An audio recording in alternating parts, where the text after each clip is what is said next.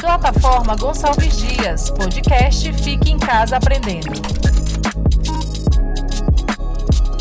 Olá, galerinha, tudo bem com vocês? Guilherme Campos aqui, professor de Educação Física da Rede Estadual do Maranhão.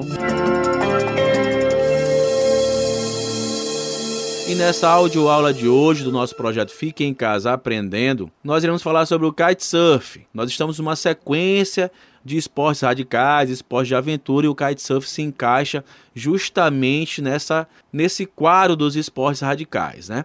Kitesurf, que é aquela pipa que puxa uma prancha, que desliza sobre a água, que nós vimos aqui constantemente aqui no litoral maranhense. Então, o que seria o kitesurf? Qual é o conceito de kitesurf? O kitesurf é um esporte aquático que utiliza uma pipa, um papagaio e uma prancha com suporte para os pés sendo o objetivo voar e deslizar sobre a água, puxado pela pipa. É uma mistura de windsurf, surf e wakeboard. Professor, você está falando de kitesurf, agora apareceram esses novos esportes aí que eu também não estou conseguindo compreender quais são. Windsurf é um, aquele, galera, que o cara usa uma pranchinha que tem tipo uma vela, que ele se apoia nessa vela. Vocês podem pesquisar aí na internet. Windsurf, vocês vão olhar como é que é a prática do windsurf. O surf vocês já conhecem, já está mais, já é um esporte mais vivenciado por nós, né? Inclusive na última Olimpíada, nós tivemos um brasileiro campeão olímpico, Ítalo Ferreira. Recentemente, essa semana nós tivemos aí Gabriel Medina se tornou mais uma vez campeão mundial, sendo tricampeão mundial dessa modalidade. E nós temos aqui o wakeboard. Que o que seria o wakeboard? É aquela prática que o indivíduo ele vai numa prancha sendo puxado por uma espécie de lancha. Aqui já tem uma força mecânica, uma, uma lancha puxa esse indivíduo que vai deslizando através de um cabo, é ligado a um cabo, ele vai deslizando com essa prancha. O histórico do kitesurf. O kitesurf foi criado em 1985 por dois franceses, Bruno e Dominique. O nome vem da junção de duas palavras inglesas, kite, que significa pipa, e surf, que quer dizer deslizar sobre a água. Professor, mas o kitesurf é bem recente, surgiu aí em 1985, mas não existia nenhuma. Existiam. Existem relatos de algumas embarcações chinesas dois mil anos antes de Cristo né? Embarcações que eram puxadas por espécies de, de pipas, de papagaio, de armações como essa do kitesurf. Mas a prática do kitesurf, os equipamentos do kitesurf, o esporte, ele surge nesse período de 1985. Os equipamentos que são utilizados, nós temos as, a prancha, né? Nós temos o trapézio. O que é o trapézio? É aquele material que fica envolto do atleta. É onde o atleta ele fica amarrado, que ele fica conectado à barra. O que seria a barra? É aquela, aquelas linhas que ligam, que ligam o atleta até a pipa, até o papagaio, tá certo? Então, tem a prancha, tem o trapézio, vamos imaginar algo amarrado na cintura desse atleta, que fica fixada a barra que está ligada à pipa. Em relação aos tipos de kites, nós temos vários tipos de kitesurfs, vários tipos de pipas. Vou falar aqui algumas para vocês. Nós temos uns kites insufláveis, que são os mais utilizados pelos, pelos indivíduos, tá? Porque possuem apenas uma superfície de tecido, talas infláveis, insufláveis, que eles mantêm o perfil aerodinâmico estável. E é o inflável principal que mantém o formato em arco, tornando-os insubmersíveis e fáceis de redecolar.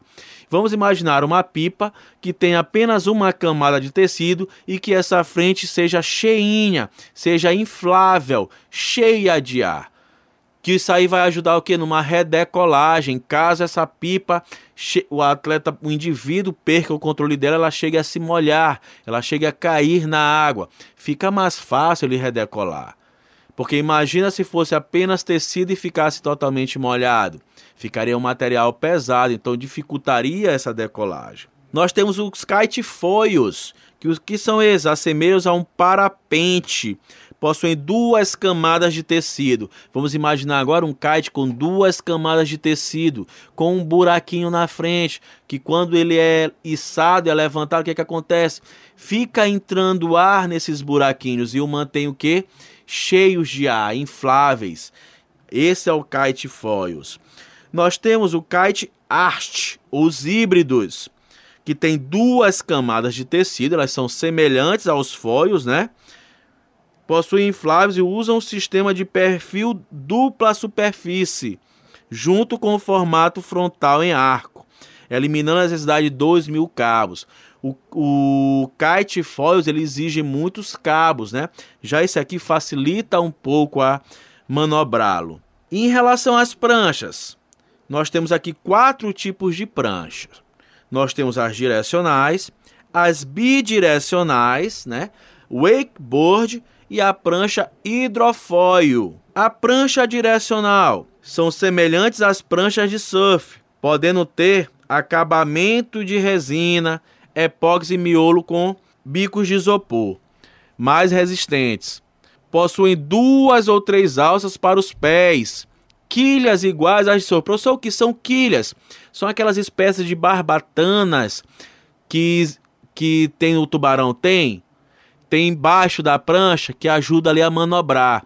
Então elas têm quilhas di direcionais. É isso que leva esse nome de ser direcional, porque elas são posicionadas apenas na parte posterior da prancha. Não tem na frente também, apenas atrás. Essas são as quilhas, aquelas espécies de barbatanas que ficam posicionadas abaixo da prancha. Já em relação às pranchas bidirecionais, elas possuem quilhas menores, essas mesmas barbatanas, mas menores do que as direcionais. Elas são mais ágeis, ela dá uma maior velocidade às pranchas, tá certo? Em ventos mais fortes, em ventos mais fortes. Então, bidirecional, porque ela tem, existem essas quilhas tanto na parte da frente quanto na parte de trás da prancha. Isso facilita o atleta ele ter mais manobrabilidade ele consegue mudar de direção mais rápido. Nós temos a prancha wakeboard, que são, pra, são pranchas com pouquíssima flutuação e quilhas pequenas, quilhas também bidirecionais, tá? Por serem leves e pequenas, sua aerodinâmica facilita os saltos e giros. São muito resistentes, contudo, por quase não flutuarem, precisam de ventos mais fortes e ventos fracos. São mais difíceis de orçar. Orçar é, pilotar contra o vento, digamos assim. E nós temos aqui por último a prancha hidrofóil, que são direcionais, né? Conta com um set, um conjunto de mastro, fuselagem, asa e estabilizador, localizado na parte de baixo da prancha. Tudo isso que eu falei para vocês, esse mastro, essa fuselagem, esse estabilizador, tem o contato com o solo. Agora vamos imaginar essa prancha num grau mais acima, um pouco mais alta que isso, o que, que acontece? Ela não tem contato com a água, fica uma espécie de tapete voador.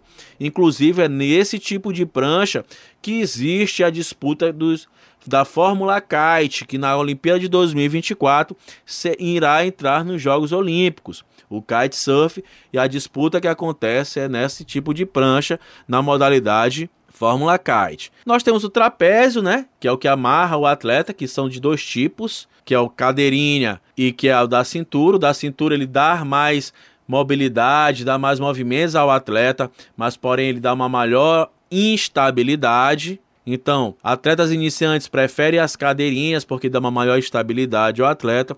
Em relação às modalidades, nós temos a regata ou race, que é a categoria que consiste em corridas a prancha utilizada é um pouco menor, já que o objetivo aqui é ganhar velocidade. O Parque Nacional dos Lençóis Maranhenses já recebeu provas nesse estilo. Aqui, o nosso litoral maranhense, a região de Barreirinhas ali, Atins, nós temos uma das melhores, um dos melhores locais para a prática de kite, kite. Minha língua enrolou aqui por conta dos ventos alísios, né? Correntes de vento constante. Nós estamos entre os cinco melhores locais para a prática dessa modalidade. Nós temos uma modalidade também que chama-se downwind, que são viagens de longas distâncias que os atletas fazem no kitesurf. Aqui também já aconteceu. Eu já vi na televisão atletas saindo daqui do litoral maranhense, saindo ali da praia do meio, mais ou menos, aqui de São Luís, e fazendo essa viagem até Barreirinha. Nós temos o kite wave, que é aquela prática do kitesurf que acontece aproveitando o quê? As ondas, as ondulações das ondas. Nós temos ainda o kite freestyle, que como o nome já sugere, já falei de vários esportes radicais, freestyle, aquelas manobras, aqueles movimentos bem plásticos, saltos no ar. A principal diferença aqui do kite surf para o freestyle são as pranchas. Nesses casos, ela tem uma maior curvatura e uma maior utilização das alças, tá? Nós temos ainda o freerider, que entre as modalidades de kitesurf, essa é a mais indicada para os iniciantes. Ela consiste em velejar e sentir o vento no rosto em um passeio mais tranquilo. As pranchas também podem apresentar alças ou botas. E eu trouxe ainda aqui uns destaques para vocês. Muita gente não sabe, é um esporte que infelizmente muitas pessoas não têm acesso, muitos até desconhecem, né? Porque é, o custo com o material é um pouco alto. Os materiais mais básicos para o iniciante de kitesurf giram em torno de R$ 3.000, R$ 3.500. Não é um custo baixo, então a prática ela fica às vezes bem restrita e a gente acaba que não conhecendo algumas coisas.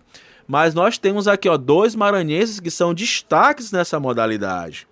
Nós temos uma atleta do feminino, a Socorro Reis, que é tetracampeã brasileira de kitesurf, naquela modalidade Fórmula Kite que eu falei ainda há pouco. Nós temos ainda outro atleta que é destaque também nacional e até internacional, que é o Bruno Lobo, que é pentacampeão brasileiro, ou seja, cinco vezes campeão brasileiro. Já foi campeão pan-americano está aí disputando uma vaga para as Olimpíadas de 2024 com grandes chances de medalhas. Então é nós torcemos aí para esses dois maranhenses. Isso aqui eu peguei os dois ma melhores, maiores títulos deles, tá? A lista de títulos desses dois atletas aqui, ela é gigantesca. Então vamos ficar na torcida aí por esses dois atletas para que eles tragam aí medalhas para o Brasil e para o nosso Maranhão. Então, galerinha, eu vou ficando por aqui. Qualquer dúvida que vocês tiverem, fica um pouco mais facilitado o ensino se vocês acessarem a plataforma Gonçalves Dias, lá tem essa aula com imagens, facilita um pouquinho mais a vida de vocês. Então vou ficando por aqui, até a nossa próxima aula. Vamos para cima, hein?